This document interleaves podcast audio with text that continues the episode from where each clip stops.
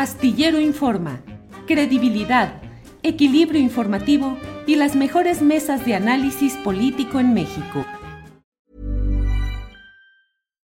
Hi, I'm Daniel, founder of Pretty Litter. Cats and cat owners deserve better than any old-fashioned litter. That's why I teamed up with scientists and veterinarians to create Pretty Litter. Its innovative crystal formula has superior odor control and weighs up to 80% less than clay litter. Pretty Litter even monitors health by changing colors to help detect early signs of potential illness. It's the world's smartest kitty litter. Go to prettylitter.com and use code ACAST for 20% off your first order and a free cat toy. Terms and conditions apply. See site for details. Many of us have those stubborn pounds that seem impossible to lose, no matter how good we eat or how hard we work out. My solution is PlushCare.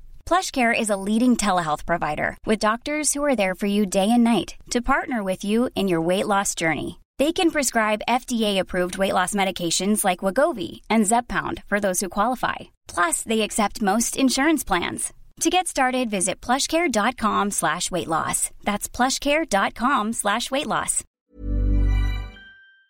Le he dicho, está con nosotros Santiago Aguirre, él es director del Centro de Derechos Humanos Miguel Agustín Pro Juárez. Santiago, buenas tardes. Hola, ¿qué tal Julio? Buenas tardes también al auditorio. Santiago, pues este día nos toca hablar de acuerdos. Acabamos de hablar del acuerdo publicado anoche referente a temas de construcción de obras de infraestructura, pero ese es otro asunto. Vamos a hablar ahora de otro acuerdo presidencial que ha generado que haya una solicitud ante la Corte que debe resolverse mañana respecto a este punto. ¿De qué se trata y en qué fase vamos, Santiago Aguirre, por favor?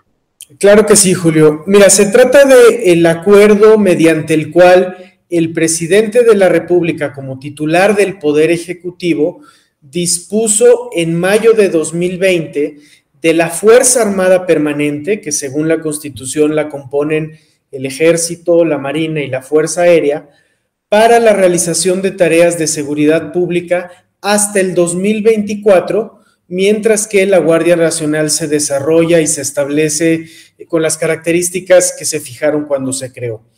El antecedente de este acuerdo, Julio, es la reforma constitucional por la que se creó la Guardia Nacional. Cuando se creó la Guardia Nacional, en un artículo transitorio, el Senado estableció que el presidente podía disponer de la Fuerza Armada Permanente en tanto la Guardia Nacional se desarrollaba y se establecía. Pero precisamente, Julio, porque disponer de la Fuerza Armada Permanente es algo muy delicado, eh, el Senado estableció una serie de condicionantes muy precisas. Se dijo que si el presidente disponía eventualmente de la Fuerza Armada Permanente, esa disposición tendría que ser regulada, fiscalizada, extraordinaria, subordinada y complementaria. Y cada uno de estos calificativos, Julio, en realidad retoma estándares que la Corte Interamericana de Derechos Humanos ha desarrollado de manera muy precisa. Por ejemplo, cuando se dice que debe ser subordinada, a lo que se refiere la Corte Interamericana es que los militares pueden ayudar a seguridad pública, pero debe preservarse el mando civil. Igualmente, cuando se habla de que debe ser fiscalizada, a lo que se alude es que a órganos, eh, eh, externos de supervisión de naturaleza civil monitoreen estos despliegues militares.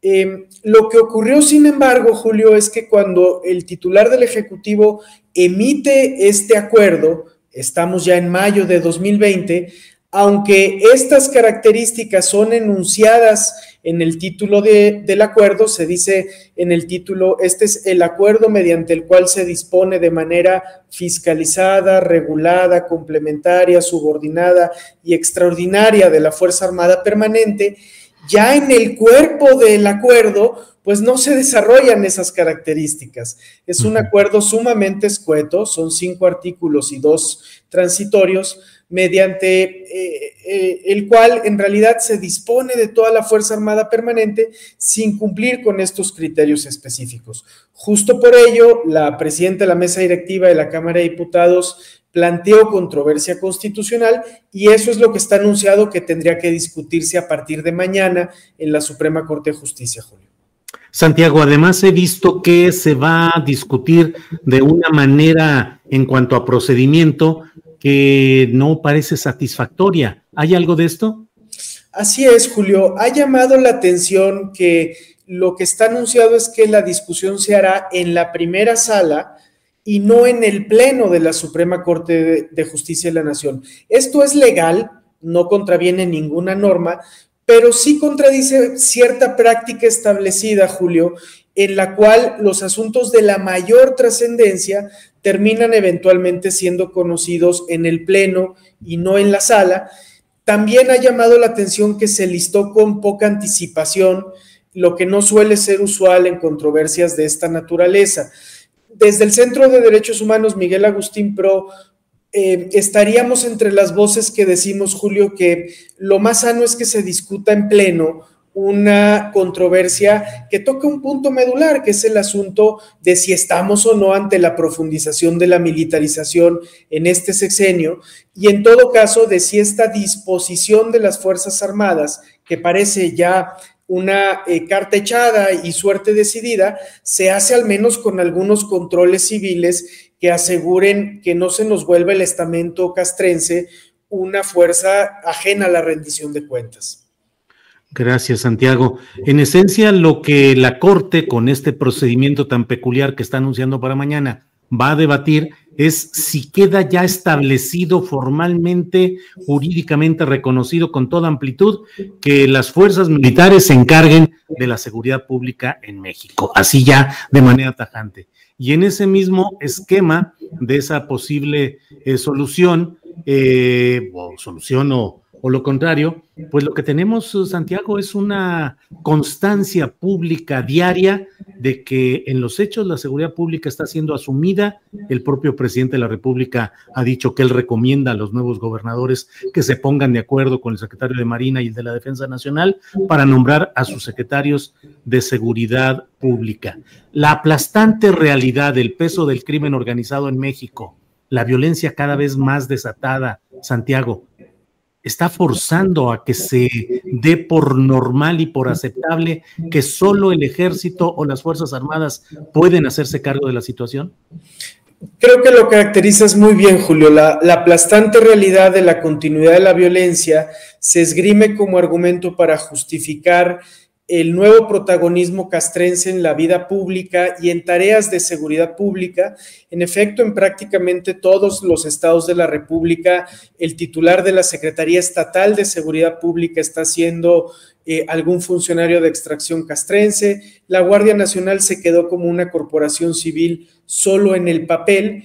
Y lo que es preocupante de esta deriva, Julio, es que en realidad tampoco tenemos evidencia empírica de que sea exitosa la militarización como estrategia de seguridad, porque han sido 15 años de sostener ese argumento.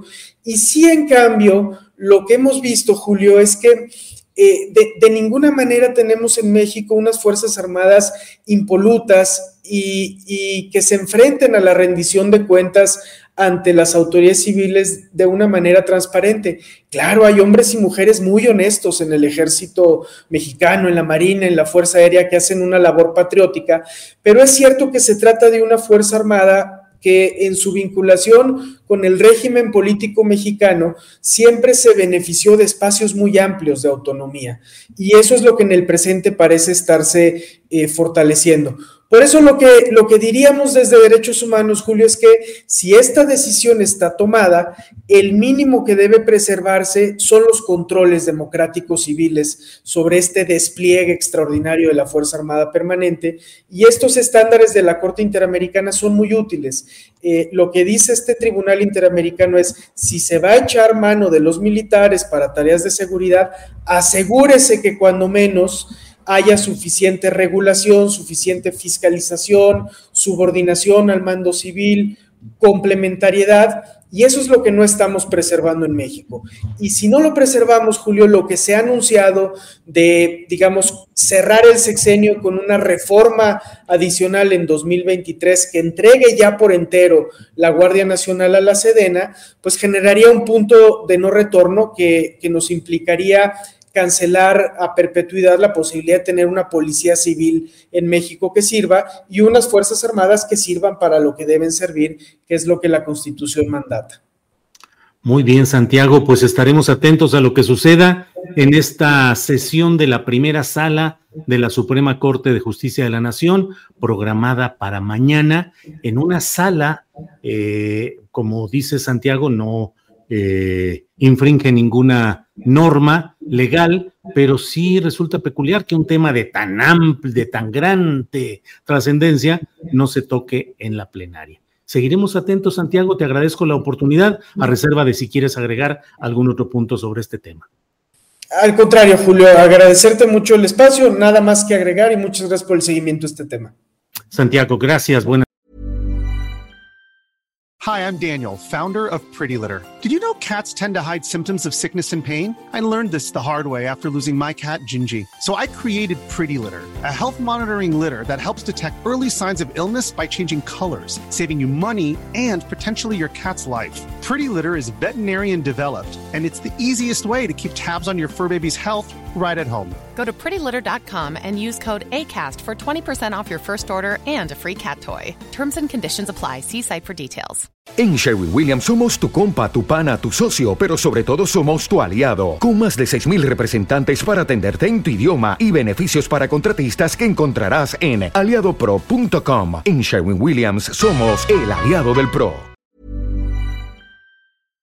Para que te enteres del próximo noticiero, suscríbete y dale follow en Apple, Spotify, Amazon Music, Google o donde sea que escuches podcast. Te invitamos a visitar nuestra página julioastillero.com.